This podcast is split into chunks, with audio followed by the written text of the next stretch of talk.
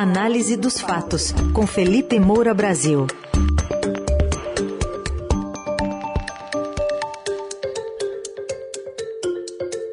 Hoje se debruçando sobre a rentável advocacia do senador Flávio Bolsonaro, que permite até comprar uma mansão, e também sobre Ciro Gomes, digamos assim, pistola, né? Vamos combinar que ele sempre está pistola, mas agora em relação à fuga de Lula e Bolsonaro dos debates. Oi, Felipe, bom dia. Salve, salve, Raizen, Carol, equipe da Eldorado FM, melhores ouvintes, sempre um prazer falar com vocês. Bom, Felipe, vamos começar então com essa alegação de Flávio Bolsonaro, é, agora mais de um ano após uh, vir à tona a compra de uma mansão em Brasília por 6 milhões de reais, ele justificou com outra fonte de renda, Felipe? É um escárnio, né?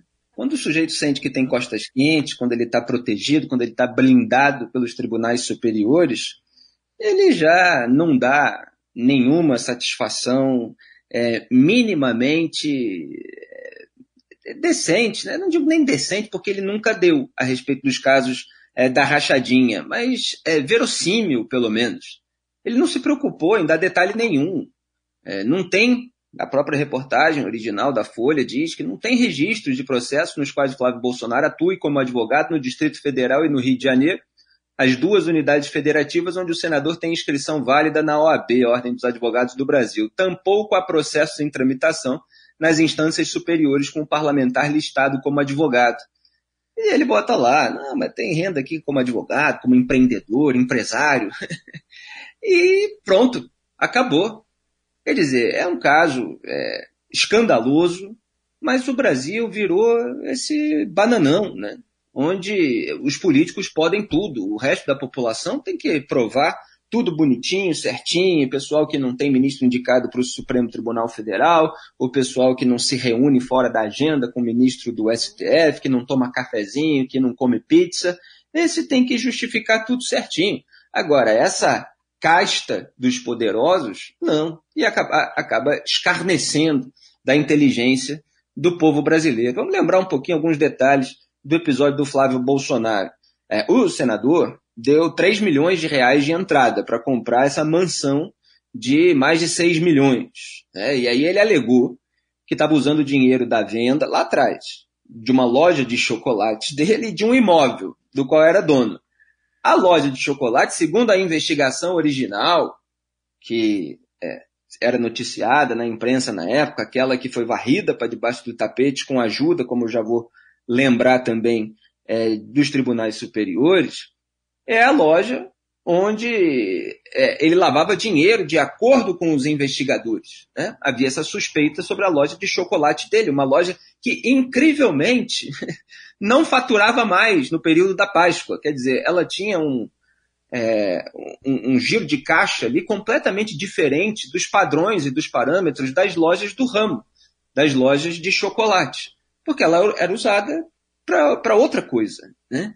E o imóvel é, que ele também alegou, era um imóvel é, cuja aquisição também era suspeita de ter sido usada para lavagem de dinheiro do esquema da rachadinha. Então, quer dizer, você vai se livrando daquilo que era suspeito de ter sido usado dentro do esquema é, de desvio de dinheiro público original e o dinheiro decorrente é, da venda desses imóveis você usa para comprar um, uma mansão que também gera uma série de suspeitas. Mas parece que quanto mais você vai deixando para trás a origem é, é, da sujeira, de repente as coisas vão sendo legalizadas no Brasil.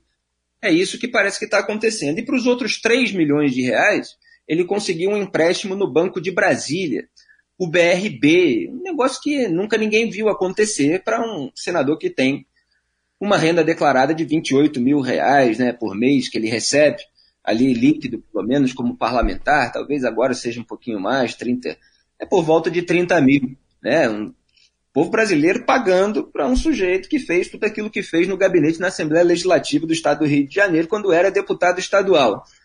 É, e esse é, Banco de Brasília liberou quando o presidente era o Paulo Henrique Costa, que na época estava cotado para assumir o Banco do Brasil ele é ligado ao Ciro Nogueira, atual ministro da Casa Civil do governo de Jair Bolsonaro, pai do Flávio. Esse escândalo dessa liberação acabou fazendo com que o chamado PHC, o Paulo Henrique Costa, não fosse nomeado para o Banco do Brasil, mas era a intenção do Ciro Nogueira e do Ibanês Rocha também, governador ali do, de, do Distrito Federal, é, que tinha se aproximado dele. É, então, assim, tudo, tudo, tudo nesse caso é absolutamente nebuloso.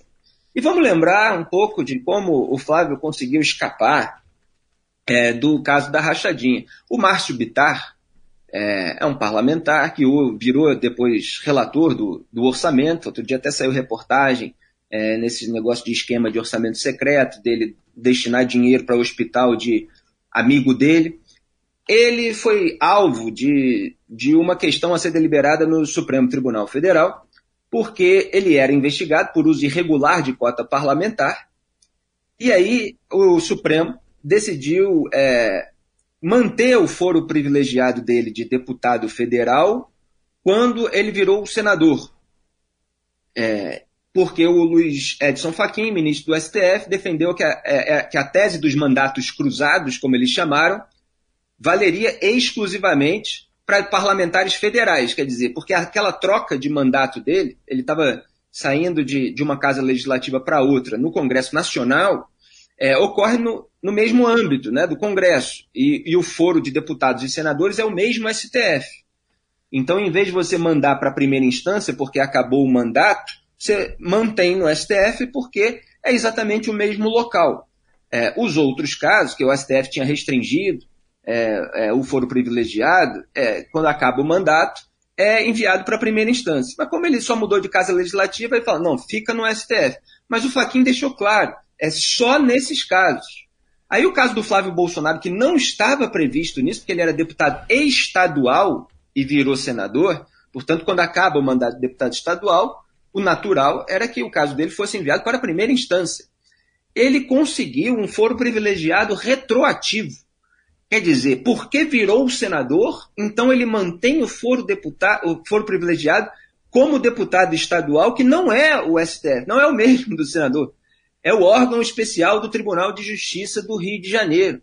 Quer dizer, olha, porque virou senador, ele mantém o foro de deputado estadual anterior na época em que ocorreram os fatos investigados. Uma bizarrice, uma gambiarra para ajudar o filho do presidente. O Faquin, que tinha defendido exclusivamente o caso federal, ele ficou vencido na segunda turma, por quê? Ah, São Gilmar Mendes ajudou o Flavinho, Ricardo Lewandowski junto e adivinha quem? Cássio Nunes Martins, indicado pelo próprio papai do Flávio Bolsonaro, que entrou na turma é, é, quando o recurso do MP do Rio de Janeiro contra o foro privilegiado retroativo do Flávio fazia aniversário na gaveta do Gilmar Mendes que segurou lá até ter a composição ideal para formar maioria, para blindar o Flávio Bolsonaro. Aí vai o João Otávio de Noronha, que é um potencial indicado do pai, Jair Bolsonaro para o STF, é, ele que atua no STJ, e ajuda a anular tudo. Né? Já tinha ajudado a anular quebra de sigilo,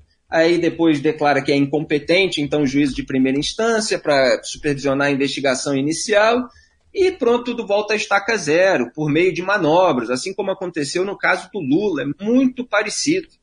Então Flávio foi blindado aí com a ajuda de um ministro indicado pelo pai e de outro potencial indicado pelo pai, inclusive é, que teve agora uma, uma, uma, vitória indireta, vamos dizer assim, no, no Congresso Nacional, é, porque o, o Congresso aprovou lá o aumento da idade mínima para ser indicado ao STF justamente para contemplar a hipótese de o João Otávio Noronha ser nomeado pelo Jair Bolsonaro, caso reeleito.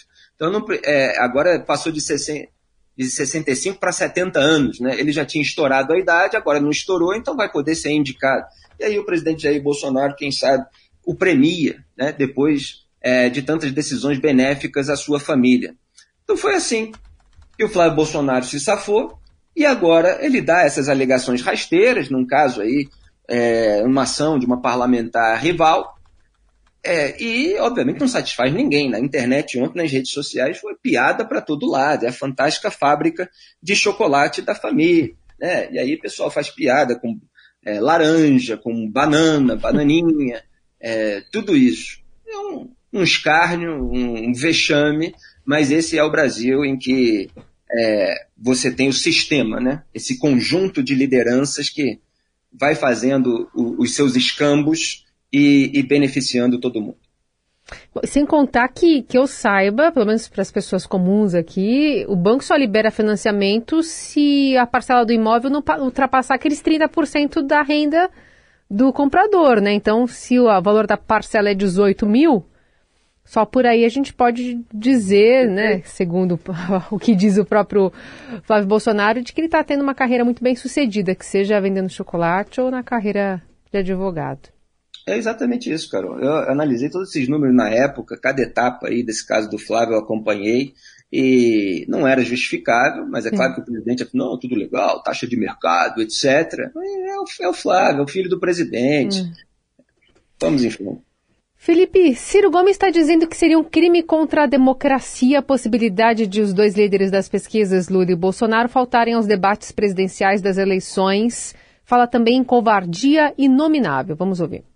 Por que, Lula, que você vai fugir? O Bolsonaro disse hoje que não vai aos debates no primeiro turno. E quem sabe possa haver um acordo entre vocês. Eu estou aqui com a pulguinha atrás da orelha. O impeachment que você sabotou me pareceu o começo de um grande acordo em que um protege o outro. Será, Lula, que você vai mostrar ao Brasil que é igualzinho ao Bolsonaro? Por favor, Lula, não traia a democracia. Não traia os valores que você tanto defendeu quando queria. Na cadeia, quando você estava na cadeia em 2018 e mentiu para o povo brasileiro, você chegou a entrar na justiça para a justiça lhe permitir da cadeia participar do debate. E agora que você está livre, porque as suas acusações prescreveram, você mente que foi inocentado, você não vai para o debate? O contrário da sua biografia vai ficar muito machucada. Não apenas pelo que já aconteceu no passado recente, mas como também por essa covardia inominável de fugir do debate, de se apresentar ao povo brasileiro. Você, aliás, Lula, já começou a ensaiar isso quando anunciou há poucos dias que tensionava ir apenas dois ou três debates. Olha o que, que nós estamos acontecendo no nosso Brasil. A mais profunda crise da história e os candidatos não querem debater, não querem se apresentar para o povo, não querem se explicar, não querem anunciar o que, é que pretendem fazer e querem que você, meu irmão, vote neles no escuro.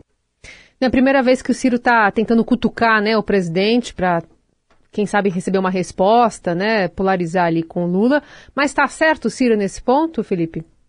Está absolutamente correto o Ciro Gomes nesse ponto. Obviamente eu tenho divergências com ele, já o critiquei por outras coisas e tal. Nesse ponto da covardia inominável do Lula e do Jair Bolsonaro, está absolutamente correto. Nós falamos aqui do caso do Bolsonaro, que dessa declaração esses dias de que só vai no segundo turno e tal, embora, enfim, a campanha dele é, tenha um receio de que o Lula possa abrir uma vantagem que é, o eleja eventualmente no primeiro turno e aí obrigue Jair Bolsonaro a tentar se defender em debate ainda no primeiro turno, ou seja, pode ser que ele mude de ideia, mas não sendo esse o cenário, sendo um cenário de é, caminhada para um segundo turno contra o Lula, Jair Bolsonaro não vai querer ir. É, e, e o Lula ele já vem indicando a, a, sua indisposição para ir a debates há muito tempo. Né? O Ciro Gomes citou uma declaração aí de dias atrás do Lula, mas ele meses atrás falou assim, olha, eu acho melhor formar um pool de empresas, de emissoras, porque não dá para ter tantos debates assim, cada emissora quer fazer um e tal. Ele já vinha tentando minimizar o número de participações. E nos últimos dias deu mais indicações é, de que não, não pretende ir.